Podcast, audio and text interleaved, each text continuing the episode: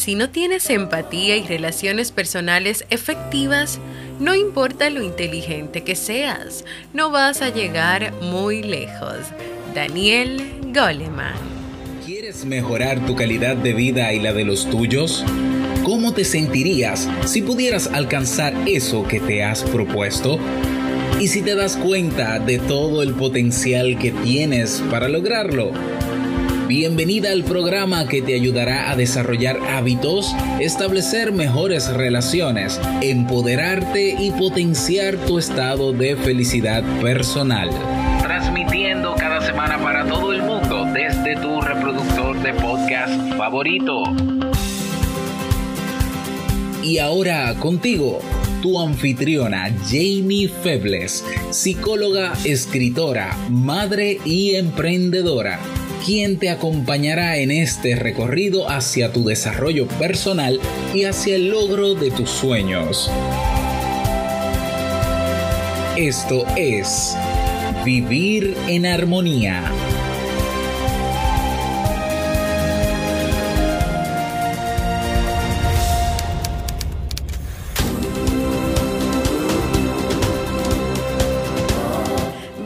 Bienvenidos al episodio 410 de Vivir en Armonía. Mi nombre es Jamie Febles y estoy muy contenta y feliz de poder encontrarme compartiendo contigo en este espacio. En el día de hoy estaremos compartiendo la continuación del episodio 408 donde conversamos sobre la asertividad en las relaciones de pareja y aunque estamos en abril continuamos con el libro de marzo.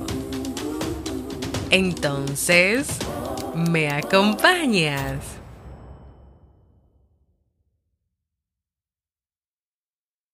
Bienvenida y bienvenido a Vivir en Armonía, un podcast que siempre tienes la oportunidad de escuchar cuando quieras, donde quieras y en la plataforma de podcast de tu preferencia. Como siempre, muy feliz de encontrarme compartiendo contigo en este espacio, en este comienzo de una nueva semana. Estamos en un nuevo mes, el mes de abril, al cual le damos la bienvenida y un nuevo episodio de este podcast Vivir en Armonía. Antes de comenzar con nuestro tema de hoy, te invito a que si has pensado en hacer un proceso de terapia y te animas a hacerlo conmigo, puedas ir a www www.jamiefebles.net barra consulta o escribirme a mi correo electrónico para más información sobre el proceso de terapia psicológica. Hoy vamos a estar hablando o vamos a dar continuidad al tema de la asertividad en las relaciones de pareja.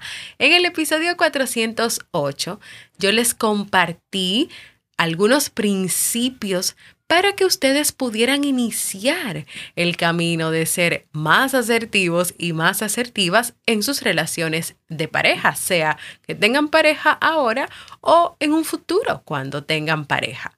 Para quien se hacía la pregunta y ¿Cómo ahora, luego de que hemos identificado qué tenemos que hacer, qué tenemos que trabajar, podemos aterrizar más estos principios estas pequeñas recomendaciones porque ya tú podías comenzar a trabajar en ciertas eh, estrategias para ser más asertivo, asertiva. ¿Cómo aterrizar? ¿Cómo llevar realmente a la práctica esto que nos has presentado sobre la asertividad? Pues Olga Castanger, la autora del libro Asertividad, eh, expresión de una sana autoestima, nos comparte las siguientes herramientas. Número uno, dar gratificaciones. Gratificaciones que pueden ser verbales o que pueden ser materiales. Y aquí sería interesante que tú pudieras investigar qué es lo que gratifica específicamente a tu pareja y no dar por sentado o dar por hecho que a tu pareja le gusta lo que le gusta a todo el mundo. O sea, en el proceso de ser asertiva, de ser asertivo, cuando tu pareja realice ciertas conductas, ciertos comportamientos o simplemente por el hecho de también agradar, de que tu pareja se sienta bien contigo, pues gratificar, demostrarle que también estás interesada, interesado en él o en ella. Pero claro, que ese interés deje claro que piensas en él, que piensas en ella y que lo que le estás dando, sea verbal o sea material, es específicamente en lo que a esa persona le gusta. Pero con esta, con esta primera herramienta, con esta primera estrategia, viene la segunda que es agradecer las gratificaciones. A veces se entiende que la pareja debe llevar a cabo determinados comportamientos positivos y que no hay que reconocerlos o que no hay que agradecerlos.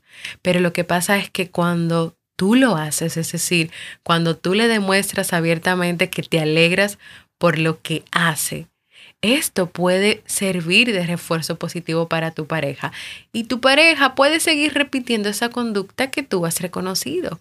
Pero esta parte de las gratificaciones no es solamente que tú lo recibas, es también que tú lo des. Es que tú también, cuando tu pareja haga algo, cuando tu pareja pues ni siquiera tiene que ser algo fantástico. Tal vez tú digas, no, porque mira, casi nunca me ayuda y hoy me ayudó. No necesariamente puede ser el hecho de que, por ejemplo, si estás casada o vives con tu pareja y todos los días te prepara la cena, tú puedes agradecer eso. Tú puedes decirle, mira, yo de verdad reconozco cómo todas las noches me preparas la cena, cómo dejas la cocina organizada y al otro día, cuando me tengo que levantar a poner el café, pues todo está en orden y es bonito levantarse y encontrar eso así. Eso es parte de ir practicando la comunicación, de agradecer lo que esa persona está haciendo y reconocerlo. Y claro está, ¿quién no se va a sentir bien de que le reconozcan? Y es un refuerzo positivo. Imagínalo también en ese, en ese tipo de, de conductas que tal vez tú quieres que se den, que no has podido lograr que más ayuda o más eh, compromiso o más responsabilidad de parte de tu pareja. Imagínate que tú comiences a reconocer más, por lo menos hasta el esfuerzo que hacen hacerlo, aunque todavía esa conducta no se dé per se como debería darse, como tú quieres que se dé, o como tal vez no han hablado claramente que funcionaría que se dé, porque también hay que ver si lo has expresado claramente, lo que tú quieres y lo que tú deseas, o si le has dejado a la imaginación o al pensamiento mágico de que tu pareja adivine lo que tú quieres. Número tres, y también está unida a esto de las gratificaciones, porque el primero es dar, el segundo es agradecer y el tercero es pedir gratificaciones. Algunos piensan que no se deben pedir las cosas porque es artificial, o porque la pareja tiene que saber lo que queremos y tiene que darnos lo que queremos. Pero recuerda que nadie, por muy enamorado que esté, tiene poderes para adivinar el pensamiento del otro. Las personas deben decirle a la otra exactamente lo que le gusta. Tú debes decirle exactamente a tu pareja lo que te gusta y lo que quieres. Tu pareja debe decirte exactamente a ti lo que te gusta y lo que quieres hay que desterrar la idea que ahí, que aún algunas personas piensan de que pedir algo, por ejemplo, significa rebajarse. Ahora, lo que sí hay que hacer es comunicar abiertamente qué y cuánto te gustaría que tu pareja hiciera por ti. Continuando con la estrategia número cuatro, expresar los sentimientos negativos. Es importante que una pareja también se comunique los sentimientos de tristeza, los sentimientos de enojo, los sentimientos de malestar, los sentimientos de frustración, pero haciéndolo de una manera asertiva para evitar terminar en peleas, para evitar terminar en acusaciones, para evitar llegar a eso. Pueden tomar en cuenta lo siguiente. Primero, hablen del tema conflictivo de una forma directa y sobreentendida. O sea, no es como que tú le vas a tirar, como dicen aquí en República Dominicana, una puya para que tu pareja sobreentienda qué es lo que tú quieres decir. No, directamente habla del tema conflictivo, del tema que te molesta, de la queja que tienes. Segundo, exprésalo en el momento y no cuando haya pasado el tiempo y tal vez tu pareja ni se acuerde de eso que tú le estás diciendo o se vaya a acordar de eso que tú le estás diciendo. Y tal vez al final tú termines más molesta o más molesto porque tu pareja no se acuerda de lo que tú le estás diciendo, pero es que tal vez pasó demasiado tiempo de cuando pasó esa situación. Tercero, lo que vayas a expresar, dilo de forma activa, no como una víctima, no como una víctima. Es decir, en vez de tú comunicar, eh, tú me haces sentir, eh, o yo me siento, o tú siempre me haces esto de tal manera. Tienes que tener cuidado en cómo tú lo dices, en cómo tú le dices. No es lo mismo que tú le digas a tu pareja. Cuando tú me hablas de esa manera, yo me siento mal.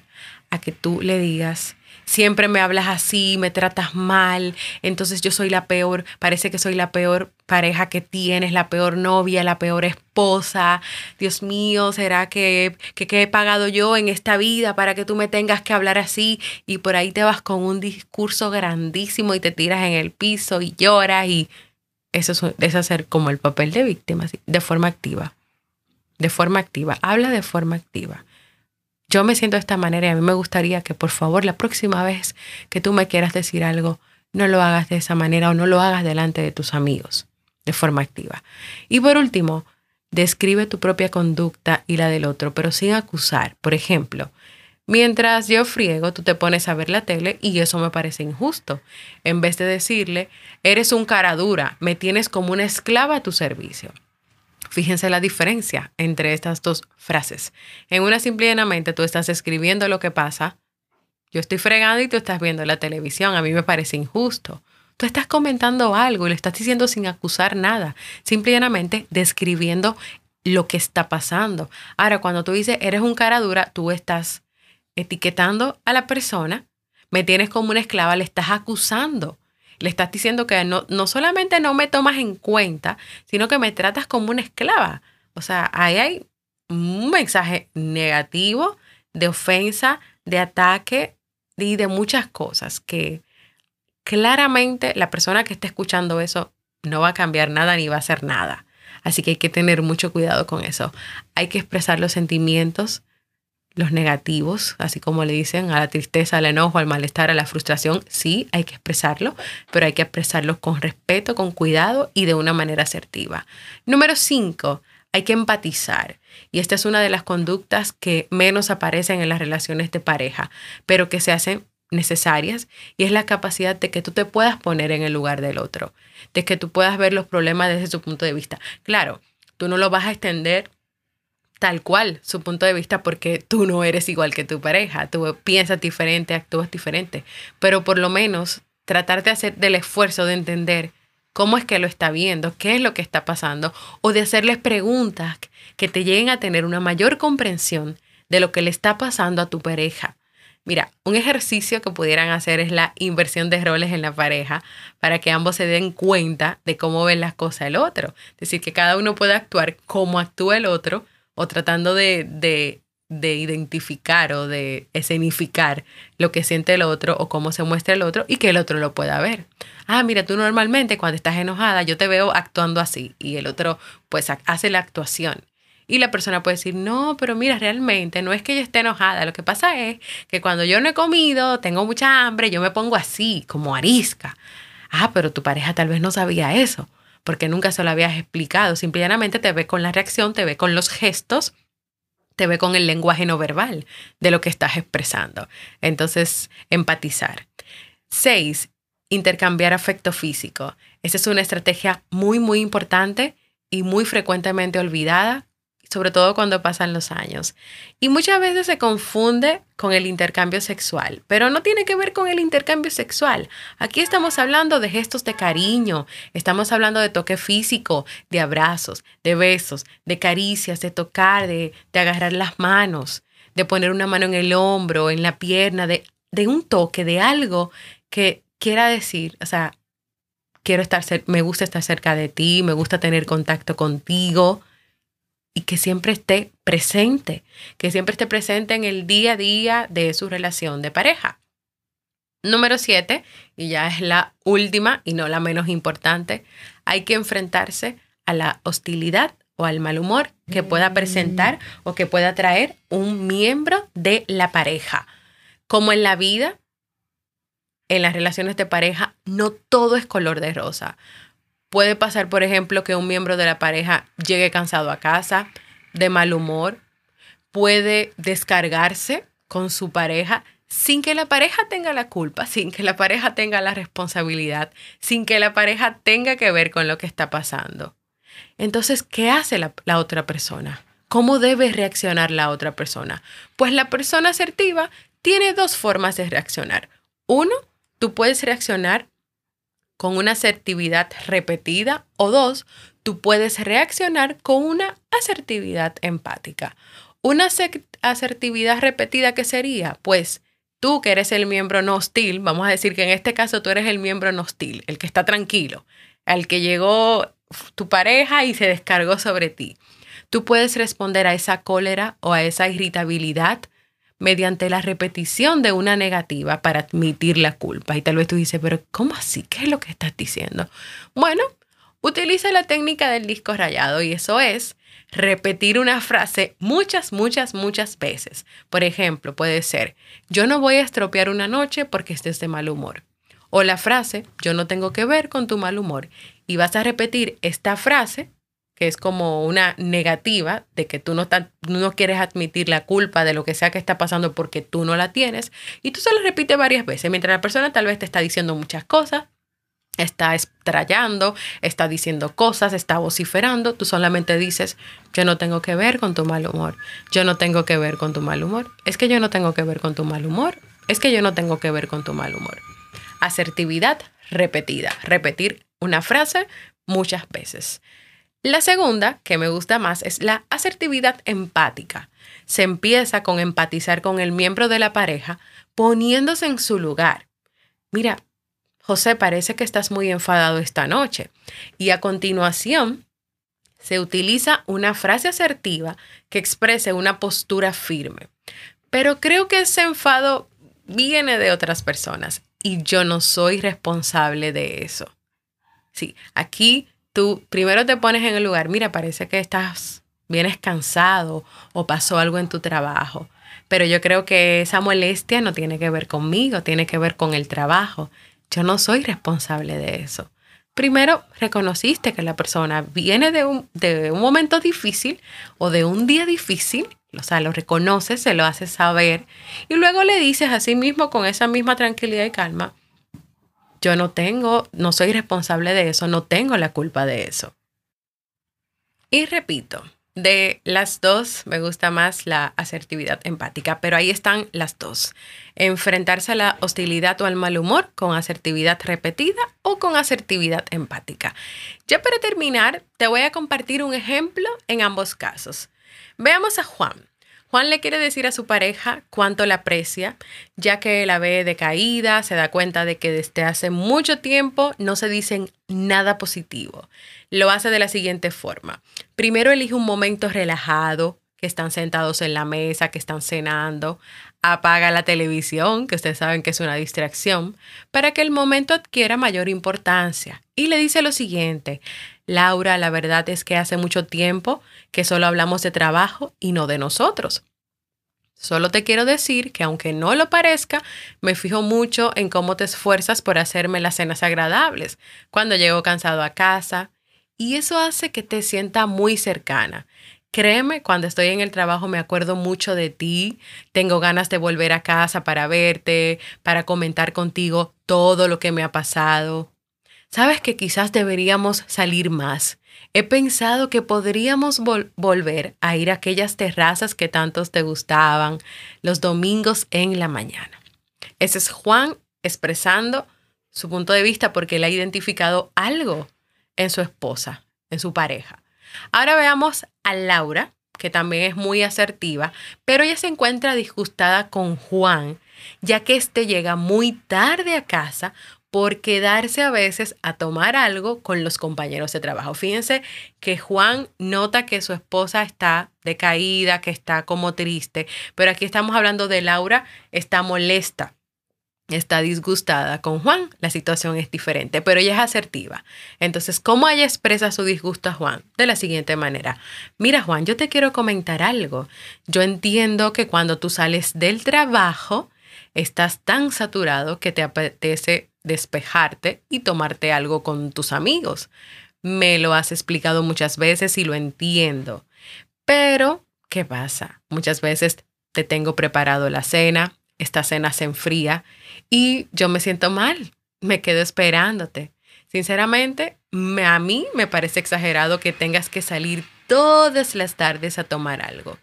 ¿Por qué no intentamos arreglarlo para que ninguno de los dos pierda? No sé, podrías intentar llegar más tarde en días fijos y que tú me lo avises de antemano o me lo digas con tiempo y así ese día yo no preparo nada, no me quedo esperando.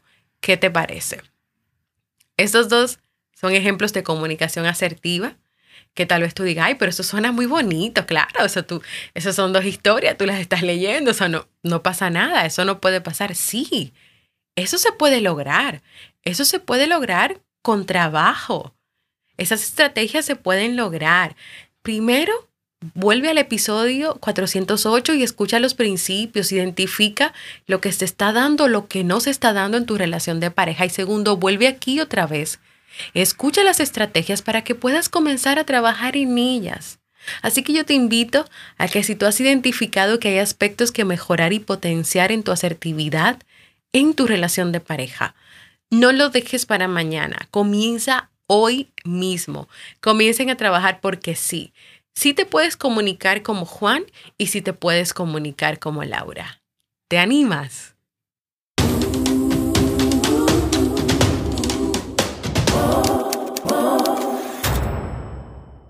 Desde ahora déjenme pedirle excusas porque el colmado que está frente a mi casa estuvo cerrado toda la mañana. Acaba de abrir, parece que tiene una acumulación de pedidos. Yo no sé, yo creo que van a salir todos los motores. Parece que están desesperados llevando todos los pedidos. Los motores se han caído, han sonado, de todo pasado. Pero ya yo voy muy adelantada en mi episodio y no lo quiero dejar de grabar. Así que por hoy, perdonen el episodio de los motores estos episodios no van a evitar que yo deje de grabar mi episodio y cualquier cosa también. Si ellos siguen así eh, bastante eh, con este ruido, yo en un momentito voy a ser también asertiva y llamaré y les diré, hey, hay personas que vivimos frente a ustedes que estamos trabajando.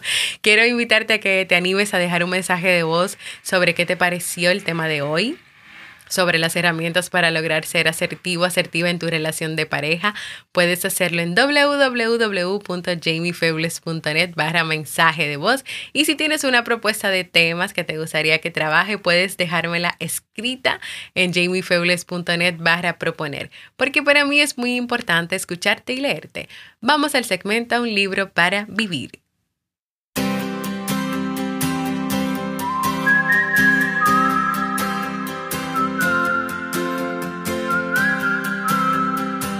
Y todavía no me despido del libro recomendado para este mes de marzo, que es Fuera del laberinto, una historia sobre el poder de las creencias de Spencer Johnson.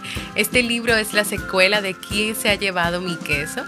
El autor con su característico estilo simple y profundo continúa la historia de Hem y How, los dos hombrecitos encerrados en un laberinto a los que les han movido el queso del lugar. En Fuera del laberinto se continúa la historia de Hem, que se había quedado atrapado por su propia inactividad y su temor a cambiar.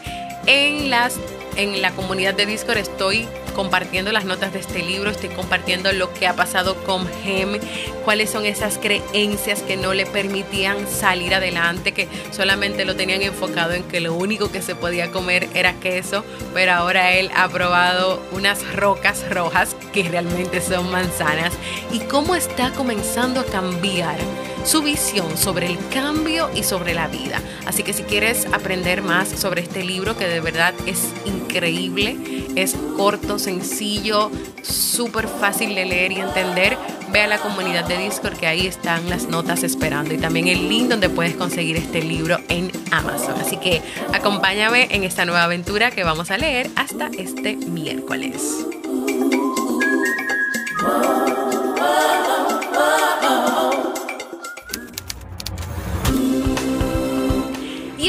Llegado y sobrevivido al episodio de los motores, de los motores, de vivir en armonía. Eh, gracias a los deliveries del colmado frente a mi casa que hoy se han extremado con sus ruidos. Pero nada, aquí estamos. Quiero invitarte a que te unas a la comunidad de Vivir en Armonía en la aplicación de Discord.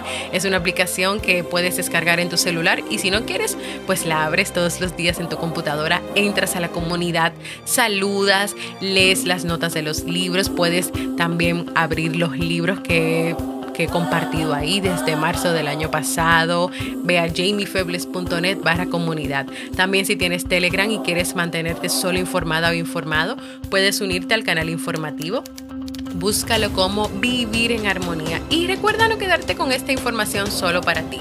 Comparte este episodio con tu familia, con tus amigos, con tus cercanos, ya sea en WhatsApp, en Telegram, en las redes sociales. Y si lo escuchas desde mi página web, hay unos iconos, unas imágenes con todas las redes sociales. Tú le das un clic y lo compartes y se va solito para allá. Así que nada, gracias por escucharme. Para mí ha sido un honor y un placer compartir contigo. Nos escuchamos en un próximo episodio de Vivir en Armonía.